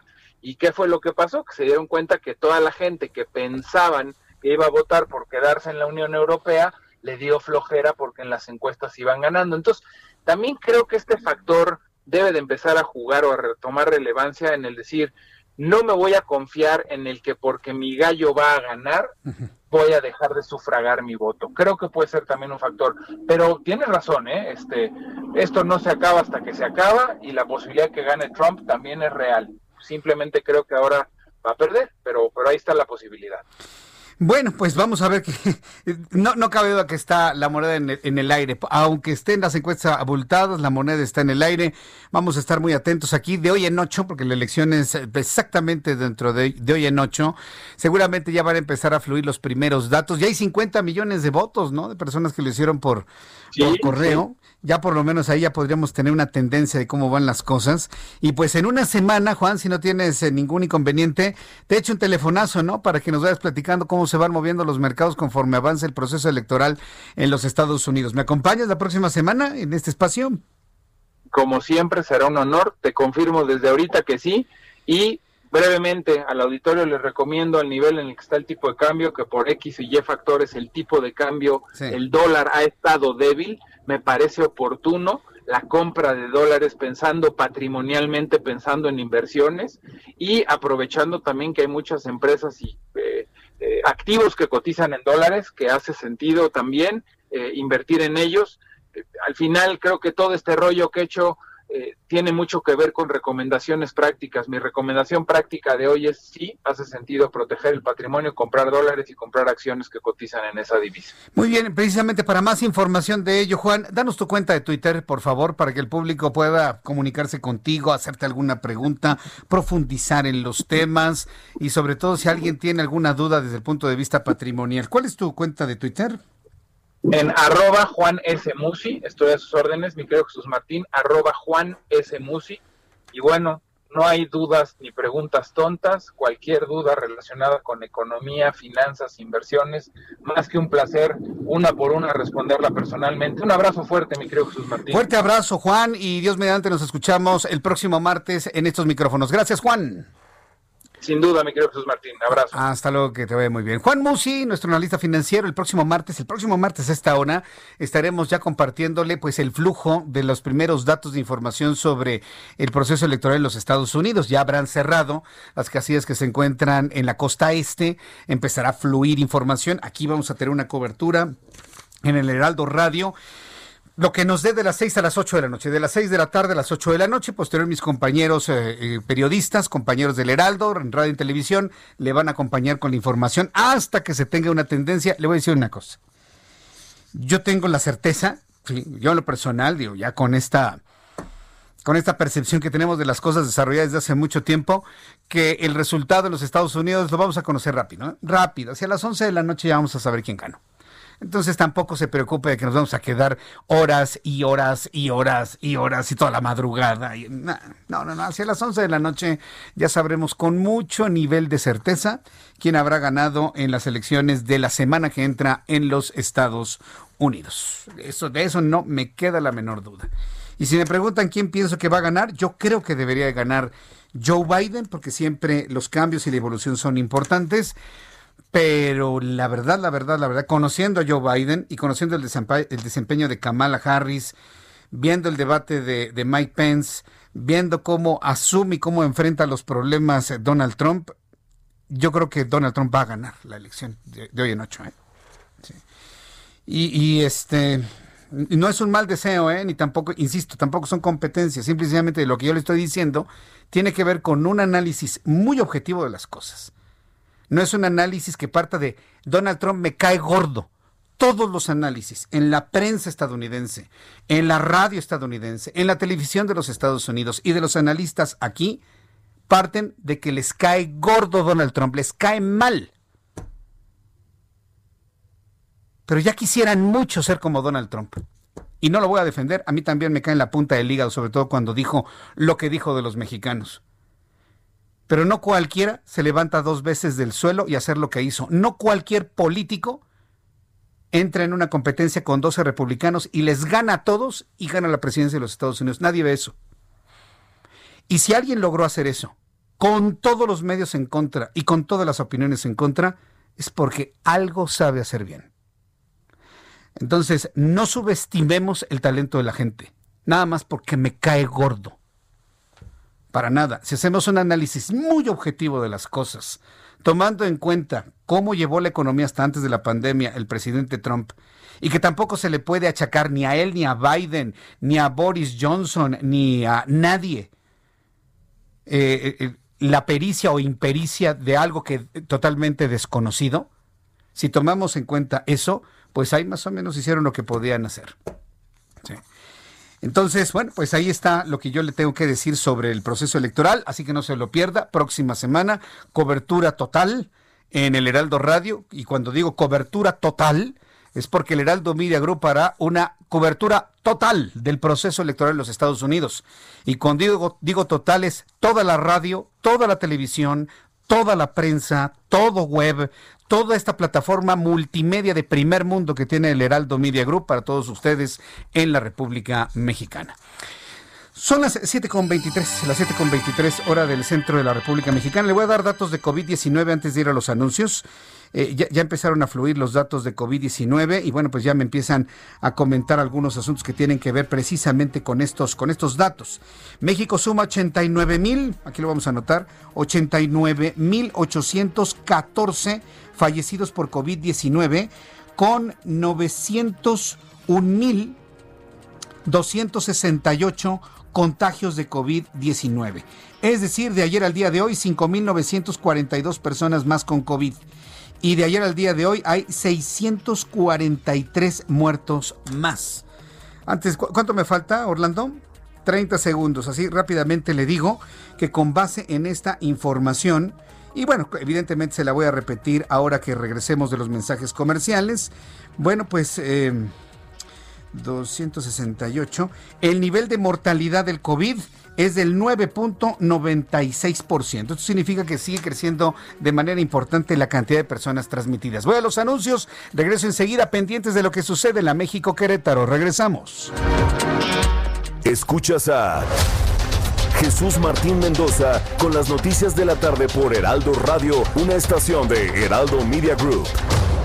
Heraldo Radio, la HCL se comparte, se ve y ahora también se escucha.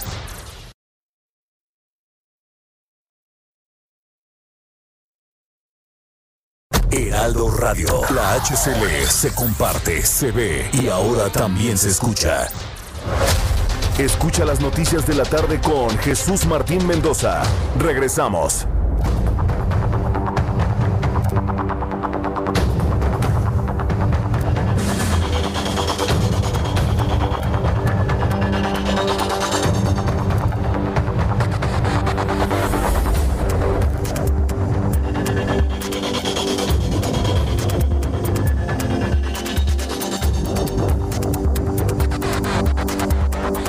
7.30, las 7.30 hora del centro de la República Mexicana. Le hemos informado desde ayer y hoy El ex titular de la Secretaría de Desarrollo Social, Rosario Robles Berlanga, permanecerá en prisión y su proceso penal por la estafa maestra continuará en trámite.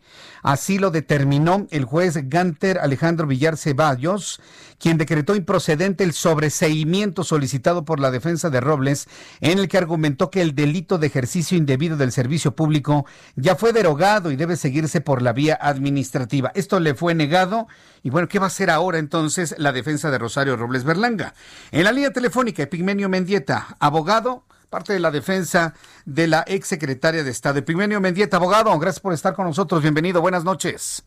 Jesús Martín, te saludo a ti y a tu amable auditorio. Estoy a tus órdenes. Bueno, después de esta decisión del juez Ganter Alejandro Villar, ¿qué es lo que sigue para la defensa de Rosario Robles?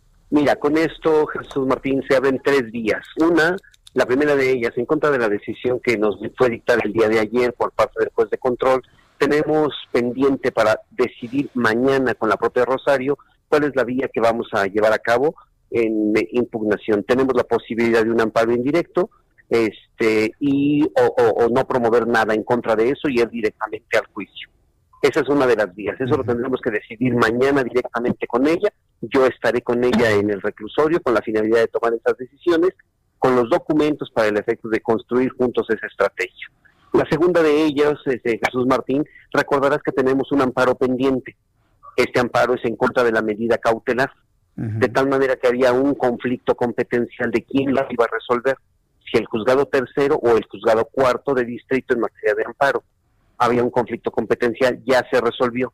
Quien va a resolver este amparo es el juzgado tercero de distrito en materia de amparo penal de la Ciudad de México. De tal manera que estará pendiente ahí la audiencia constitucional y resolver el fondo. Y la tercera, respecto del fondo del asunto, tenemos programada la continuación de audiencia intermedia que está programada para el próximo 8 de diciembre a las 10 de la mañana. Esos son los distintos caminos. Hasta diciembre, entonces. Rosario Robles ha dicho que ella es una rehén de la Fiscalía General de la República. ¿Esto de alguna manera ayuda o no ayuda en la estrategia de defensa que va en el camino que usted nos ha planteado, Epigmenio Mendieta? Pues mira, me parece, Jesús Martín, que tú has dado cuenta en tu noticiero de, las constantes violaciones al debido proceso que se han presentado en su caso. Eh, no es un delito grave por el que está acusada, ella tendría derecho a estar en libertad, sin embargo no es así. Y la manera en cómo se justifica es a partir de un documento falso. Documento falso que ha sido desvirtuado con cinco distintas periciales y sin embargo, a pesar de ello, ella sigue detenida. Pero no solamente eso, con motivo de la presentación de la acusación, pues tenemos conocimiento de que ex colaboradores suyos, pues ahora serán beneficiados con un criterio de oportunidad eso significa que no van a recibir ninguna sanción a cambio de ser eh, testigos de cargo de la Fiscalía y que hagan imputaciones en contra de Rosario. Pero me parece que ella tiene información en el sentido de que además hay otros personajes que se acercan a la Fiscalía con la finalidad de favorecerse de esas acusaciones a cambio de delaciones. Qué forma de llevar las cosas, ¿no? Es, decir, a mí me sorprende de qué manera se condiciona la aplicación de, de la justicia el que se condicione el hacer revelaciones y traiciones a los demás. Usted como abogado con tantos años de conocer este tipo de casos, ¿qué, opinión le merece la forma en la que se están manejando las cosas y el, eh, el precedente que sientan? Fíjate que eh, lo que nosotros esperaríamos y lo que esperaría cualquier persona que es sujeta de un derecho penal es que se tengan pruebas suficientes, como lo establece la propia ley, plenamente más allá de todo razonable, y eso significa plena convicción de que efectivamente el delito se cometió. Y como consecuencia de ello viene un reproche penal. Yo decía hace un momento que parecería que resulta muy fácil, Jesús Martín, pararse en la mitad del zócalo y hacer señalamientos a cualquier persona que va pasando frente a hechos determinados de delito. Pero eso no queda ahí. Si tú haces un señalamiento, tienes la obligación, porque la ley procesal así lo prevé, de que presentes pruebas y que después tengas la obligación de presentarte a un juicio a deponer en contra de esta persona. Es, eso significa entonces, en cualquier buen proceso, bueno, en este caso, estamos dejando de lado completamente las investigaciones a cambio de tener personas que hacen señalamientos que inculpan y con esa, con eso, pareciera que estamos cumpliendo el estándar que hoy requiere la impartición de justicia. A mí me parece que eso es verdaderamente grave, porque lejos de avanzar en un sistema democrático de derecho, vamos hacia atrás. Yo en el concepto de delaciones y traiciones. Sí, sí, vamos completamente para atrás y, y, lo, y lo que está sentando como precedente para otros casos, no necesariamente para un exfuncionario, un ex servidor público, ¿no? sino para el público en general, pues... Eh, ¿Cuál es la expectativa que ustedes tienen, sobre todo si tomamos en cuenta la enorme carga de, lo voy a decir como es, lo digo yo, de venganza política que tiene el caso de Rosario Robles Berlanga? Pues mira, tenemos que hacer es, este, uno de ellos es eh, utilizar los medios de comunicación para el efecto de difundir el proceso de Rosario. la audiencia que se llevó el día de ayer es una defensa altamente técnica.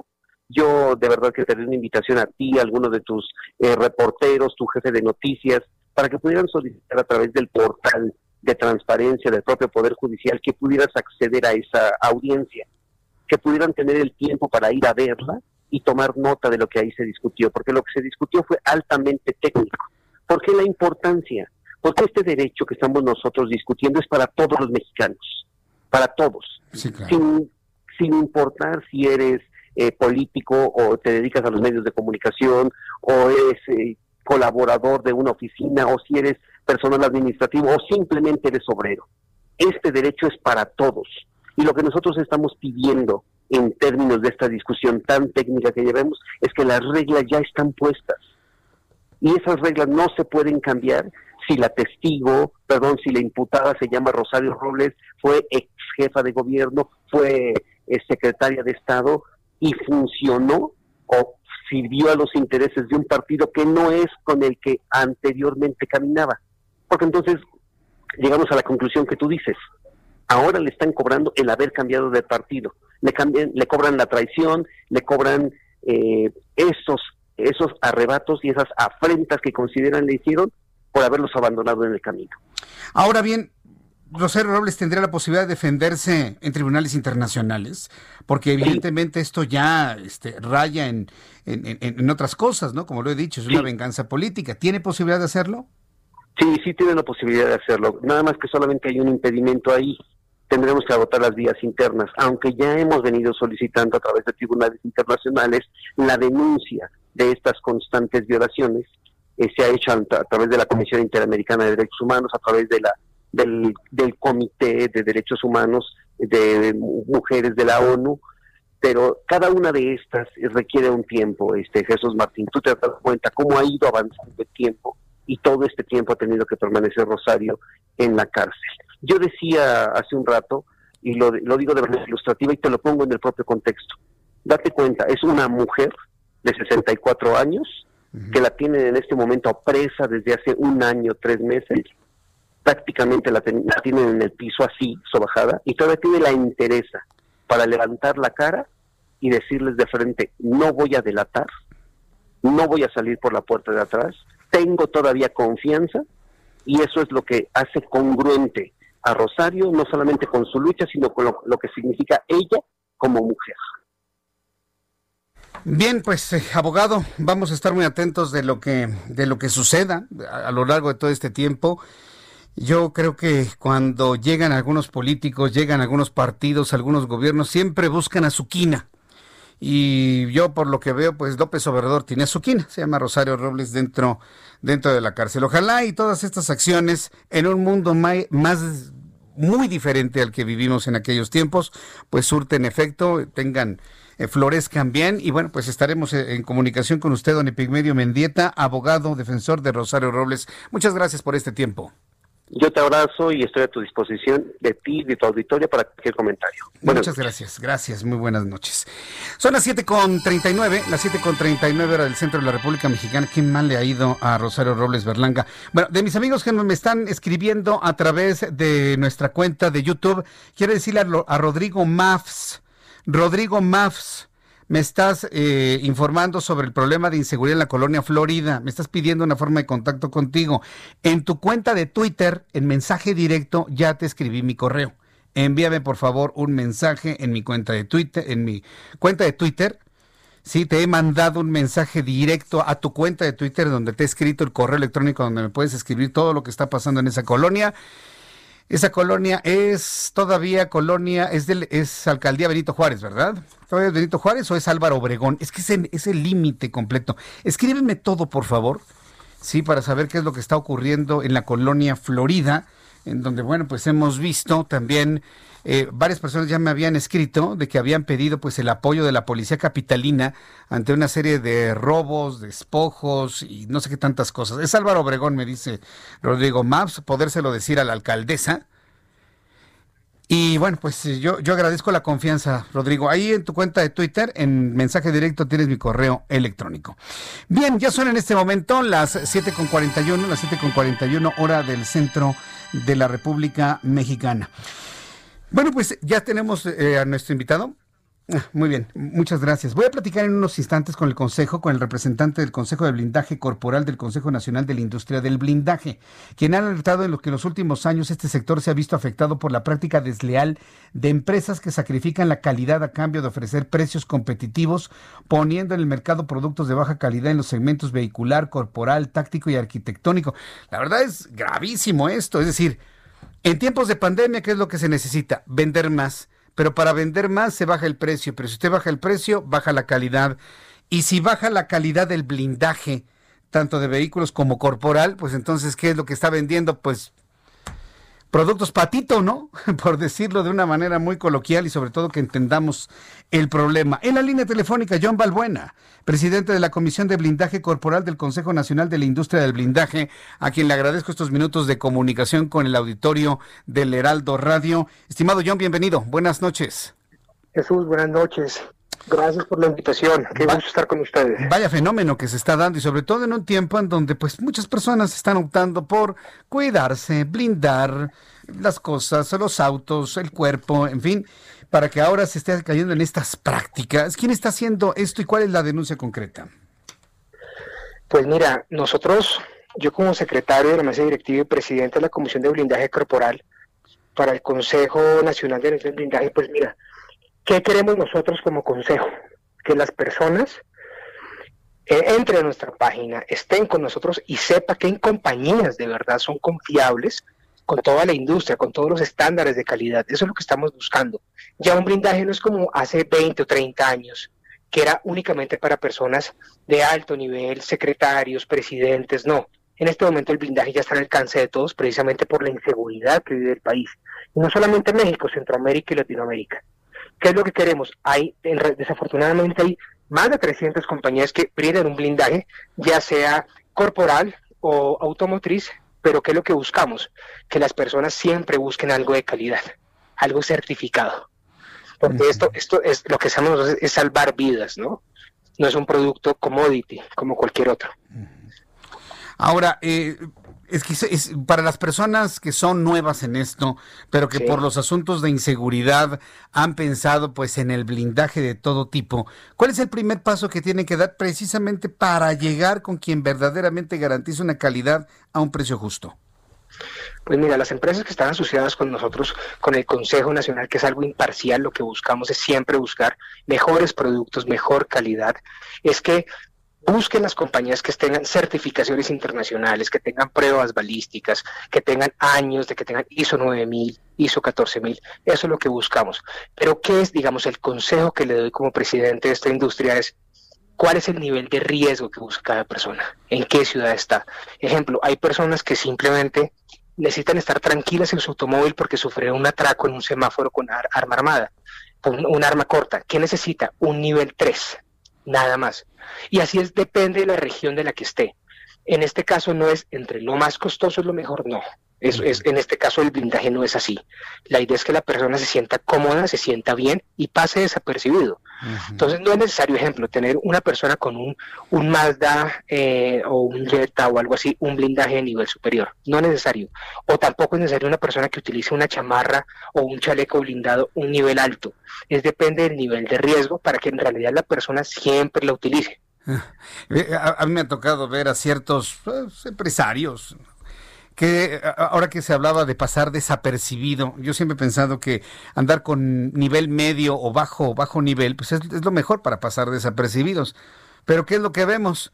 Camionetones con blindaje 7, seguido de otras cinco camionetas blindaje 7, con 25 guaruras alrededor, con torretas y con luces como anunciando, aquí estoy, ¿eh? Aquí, es, exactamente, es muy extraña esa forma de, del mexicano que necesita eh, protección. Necesita anunciárselo a todo el mundo. Yo creo que también ahí tendríamos que hacer un cambio, ¿no? En la, en la, en la forma en la que nos desenvolvemos de manera pública. Sí, este es un tema, ya, ya ejemplo, si es el presidente de la República, un gobernador, pues necesariamente necesita un nivel de, protección de este nivel, ¿no? Ya, ya es un tema de que no debe de pasar desapercibido, sino al contrario, que siempre la delincuencia se dé cuenta que está blindada la persona y un anillo de seguridad diferente. Pero un empresario o muchas veces el mismo secretario de Seguridad Pública puede pasar desapercibido siempre y cuando esté muy bien blindado él corporalmente. Tenemos, ejemplo, tenemos chamarras blindadas, tenemos chalecos, tenemos chalecos interiores que pesan 800 gramos hasta 1.2 kilos, donde nadie va a saber que la persona está blindada.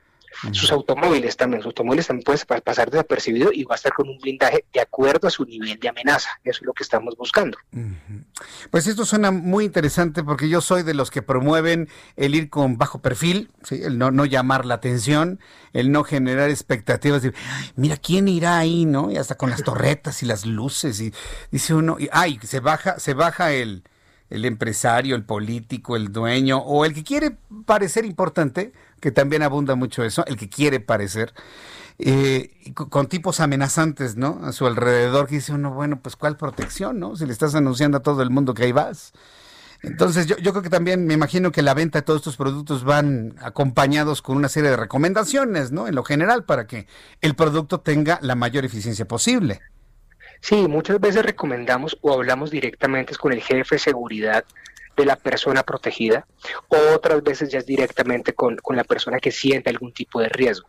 Entonces es, es, es, preguntarle o es que la persona nos diga y sea sincera de verdad cuál es su nivel de riesgo, si tiene amenazas de verdad, eh, tengo amenazas tal vez en, en zonas donde utilicen armas largas o simplemente salgo de la ciudad. Y de ahí es donde aconsejamos que la persona adquiera productos necesariamente para su nivel de riesgo, que no sea algo descomunal.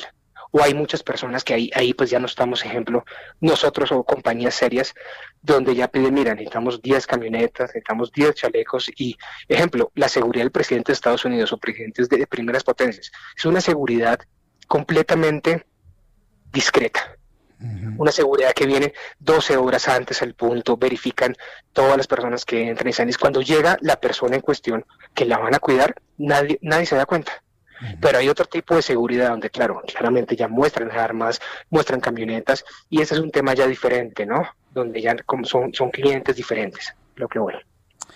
Bien, pues qué interesante, John. La verdad es que este asunto es muy interesante. Lamentablemente son temas que tienen que surgir porque pues vivimos un nivel de inseguridad pues creciente, ¿no? El secretario de Seguridad ya se va porque sueña con ser gobernador, bueno, quiere ser gobernador de Sonora, ya se va el secretario de Seguridad Pública con un, una tendencia a la ansa de, problemas de inseguridad.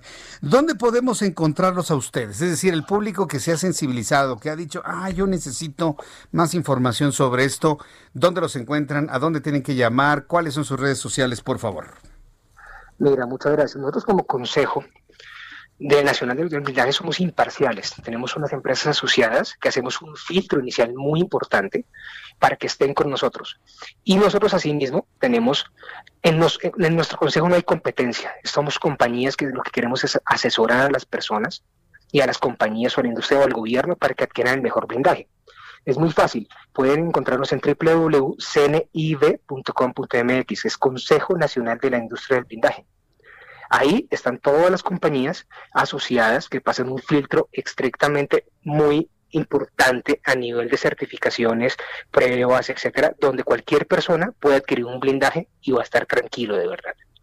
Bien, pues muchísimas gracias, John Balbuena, que nos haya tomado la llamada telefónica. Mucho éxito en esto. gracias por toda la información que se le ha dado al público, que me parece que es en estos tiempos verdaderamente valioso. Muchas gracias, John Balbuena. Gracias, muchas gracias a ustedes. Hasta pronto, que le vaya muy bien. Es eh, el presidente de la Comisión de Blindaje Corporal del Consejo Nacional de la Industria del Blindaje. ¿Está usted pensando blindarse? ¿Piensa que realmente tiene usted una amenaza de que lo maten? ¿De que lo secuestren? de que le, caiga una bala en su cuerpo, pues vaya con este Consejo, Consejo Nacional de la Industria del Blindaje. Ahí le van a dar toda la información de lo que necesite, para que no compre de más y para que no compre de menos, sino para que se haga un análisis de las cosas y le digan, usted necesita este nivel de seguridad. Y que sea verdaderamente real, porque también hay muchos que se dan mucha importancia, o no, al que me está oyendo. Pues hay que aparentar, yo quiero ser, I want to be. O wannabe, ¿no? Yo sé que esa palabra no le gusta a mucha gente, pero pues ni modo. Es la verdad lo tengo que decir. Bueno, vamos con mi compañero Israel Lorenzana, quien nos está informando lo que sucede en la México Querétaro. recuérdanos qué fue lo que pasó y cómo van las cosas hasta este momento, Israel. Gracias, Jesús Martín. Pues hablábamos precisamente de este incidente que se registró en la autopista México-Querétaro. Esto es en el perímetro de Cuautitlán Izcalli, en el Estado de México, donde lamentablemente un motociclista perdió la vida cuando fue arrollado por un tráiler. Fue primero proyectado por una combi, Jesús Martín, y pasaba un tráiler y lamentablemente perdió la vida prácticamente de manera instantánea. Para estos momentos ha llegado el Ministerio Público, han hecho el levantamiento del cuerpo, la circulación minuto a minuto comienza a restablecerse para nuestros amigos que vienen de la caseta de Tepozotlán y con dirección hacia Perinorte, todavía van a encontrar algunos asentamientos. Seguimos recomendando como alternativa la carretera Cuautitlán-Tlanepantla para quien ingresa a la vía José López Portillo o los que siguen su marcha con dirección hacia satélite. El sentido opuesto, la circulación también con asentamientos, Jesús Martín, hora pico, hay que pedirles a nuestros amigos armarse de paciencia, principalmente en la zona de la quebrada y también en la incorporación hacia la zona de Tlanepantla.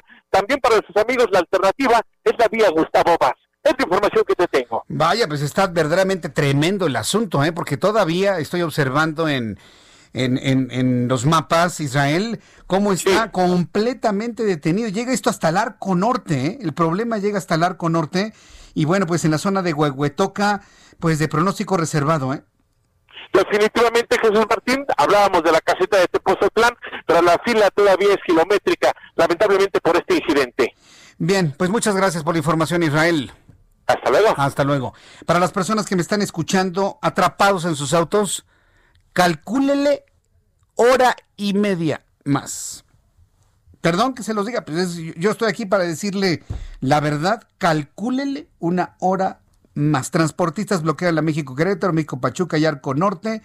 Es lo que se está informando también por los servicios informativos del Estado de México. Calcúlele, pues, sí, le dije hora y media, posiblemente hasta dos. Si no se mueve absolutamente para nada, pague el auto. Sí, no, no, no, no tiene caso que consuma su gasolina. De verdad que no tiene caso que consuma su gasolina. Eh, y también, bueno, pues lo que nos ha comentado Israel Lorenzana. Bien, son las 7.53, las 7.53, hora del centro de la República Mexicana. Ya casi nos vamos. Agradezco mucho su atención. Voy a repetir los números de COVID, sí, para las personas que no lo, que no lo escucharon. Ya rebasamos los 900 mil contagiados de COVID. Y aunque me digan ahí los, este, en la Secretaría de Salud, no, no, Jesús Martín, ya no son 900 mil, ya, ya se curaron. El virus el virus queda completamente inactivo, pero todos los virus que entran en nuestro cuerpo permanecen en nuestro cuerpo para siempre. Y eso es algo que, vaya, no, no, no, no se reconoce, pero en fin, dejan de estar activos o el sistema inmunológico los eh, inhabilita. 901.268 mexicanos con COVID. La cifra creció 5.942 de ayer al día de hoy. Número de muertos mexicanos, 89.814. La cifra creció de ayer al día de hoy, 643. Índice de letalidad 9.96%.